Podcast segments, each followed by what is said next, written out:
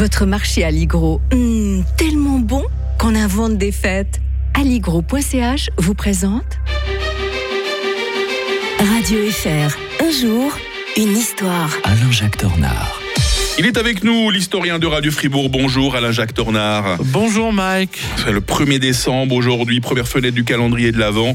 Une date, 1640, et un pays, le Portugal, qui retrouvait son indépendance. Oui, on imagine que c'est un pays qui a toujours été indépendant. Euh, euh, mais non, il a été euh, à un moment donné sous la coupe des Espagnols. Je comprends un peu mieux, des fois quand j'entends les Portugais parler des Espagnols, les Espagnols des Portugais, ça pas toujours, ça, ça donne pas toujours l'impression d'être le grand amour. Mm. Et là, je comprends sur le plan historique. Euh, en fait, au XIVe siècle, en 1367, euh, la mort du roi Pierre Ier entraîne une courte guerre de succession. Euh, l'accession au trône de son fils est légitime, Jean Ier, grand maître de l'ordre d'Avise et fondateur de la dynastie du même nom. Ce roi, surnommé Jean le Bon, a plusieurs enfants avec son épouse Philippa, et dont l'enfant Henri le Navigateur, celui qui va partir à la conquête de, euh, de tous les grands de l'Afrique, de hmm. l'Amérique, etc. Mais cette histoire glorieuse euh, menace une première fois de prendre fin avec, avec la mort du jeune roi Sébastien en, en 1578. Euh, en fait, il avait livré une bataille au sultan du Maroc et en fait, le puissant roi d'Espagne, Philippe II de Basbourg, profite alors des démêlés de la succession pour occuper le pays et s'en désigner roi à titre personnel. Et le 25 août, les Portugais sont battus à Alcantara lui-même, d'ailleurs le, roi d'Espagne, quitte Madrid pour s'installer à, Lisbonne, tout simplement. Mais euh, ça, ça lui dit pas trop. Alors il rentre et l'Espagne et le Portugal ont donc été unifiés pendant 60 ans quand même, de 1580 ah à 1640.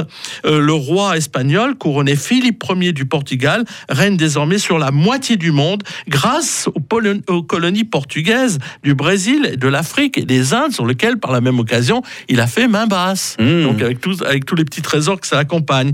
Euh, il faut quand même reconnaître que l'occupation espagnole est aussi brutale qu'elle est tissée de massacres. Euh, elle se saute par des impôts accrus pour financer les guerres des Habsbourg, qui plus est, Hollandais et Anglais en profitent pour dépecer le bel empire colonial construit par les marins lusitaniens du Brésil à Macao. Et le 22 juin 1636, les missionnaires, d'ailleurs, sont bannis du Japon parce que les Japonais ont compris que les, Portugais n'étaient plus maîtres chez eux et donc ils expulsent. Euh, ah.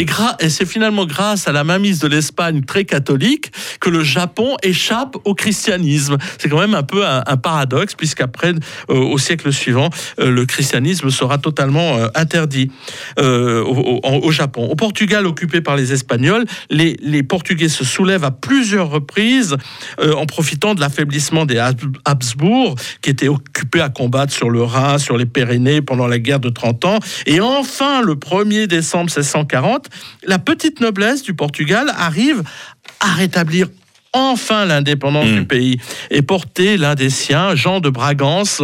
Euh, celui-là, celui-ci est couronné euh, le 15 décembre. Il prend le nom de Jean IV pour bien montrer la continuité avec ce qu'a été le, Portugal d'antan.